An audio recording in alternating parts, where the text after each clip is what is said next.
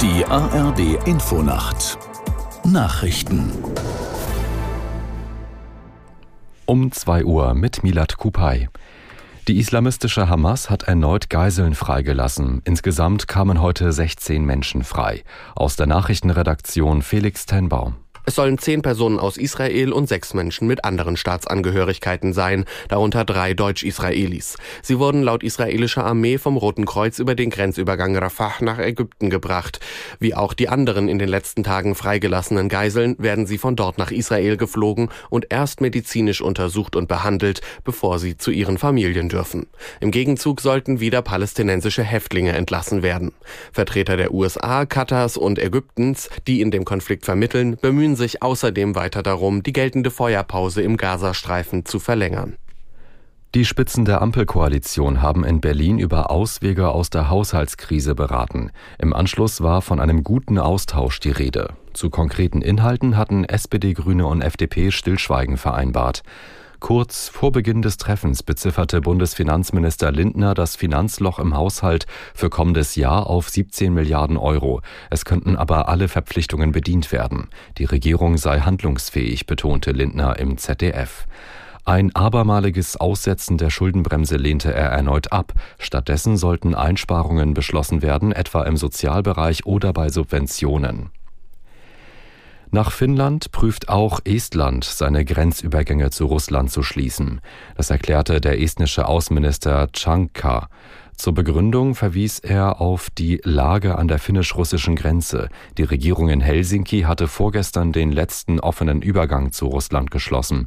Sie wirft der Führung in Moskau vor, zuletzt zahlreiche Migranten ohne gültige Papiere über die Grenze geschickt zu haben. Ziel sei es, Finnland zu destabilisieren.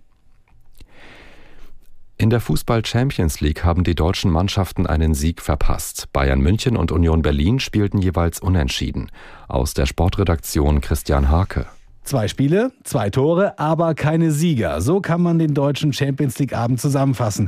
Die Bayern nur 0 zu 0 zu Hause gegen den FC Kopenhagen. Nach 17 Gruppensiegen in Folge jetzt die erste Punkteteilung. Die Münchner werden es aber verschmerzen. Sie standen schon vor dem Spiel als Gruppensieger fest. Ganz anders die Situation bei Union Berlin. Erster Auftritt des neuen Trainers Nenad Bielica, aber sonst alles beim Alten. Wieder kein Sieg, nur 1 zu 1 in Braga und das, obwohl die Portugiesen fast eine Stunde in Unter Überzahl spielen mussten. Das waren die Nachrichten. Das Wetter in Deutschland. Tagsüber im Süden teils kräftiger Schneefall, in der Mitte und im Osten trocken, minus drei bis plus vier Grad. Freitag im Süden Schnee, im Norden auch trocken, minus vier bis plus vier Grad, am Sonnabend zeitweise Schneeschauer bei minus fünf bis plus drei Grad. Es ist zwei Uhr. drei. Der Verkehrsservice in der ARD Infonacht.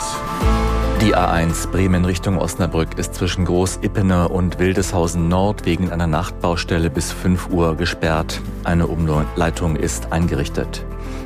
Die A7 Hamburg Richtung Flensburg ist zwischen Flensburg-Harrislee und dem Grenzübergang wegen Bergungsarbeiten bis 10 Uhr gesperrt. Eine Umleitung ist dort ebenfalls eingerichtet.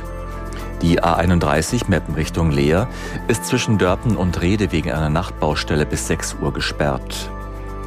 A111 Charlottenburg Richtung Dreieck Oranienburg. Der Tunnelflughafen Tegel ist wegen Bauarbeiten gesperrt. Ihnen eine gute und sichere Fahrt. Die ARD Infonacht Und die kommt vom Norddeutschen Rundfunk aus Hamburg mit Detlef Karg im Studio. Schön, dass Sie eingeschaltet haben zu unseren Informationen aus Politik und Gesellschaft hier bis 6 Uhr. Beim NATO-Ukraine-Rat in Brüssel haben sich die Außenminister der Mitgliedstaaten mit dem ukrainischen Außenminister Kuleba und Generalsekretär Stoltenberg getroffen. Von der Zusammenkunft sollte ein klares Signal ausgehen. Die NATO will die Ukraine im Kampf gegen Russland weiter unterstützen. Sabrina Fritz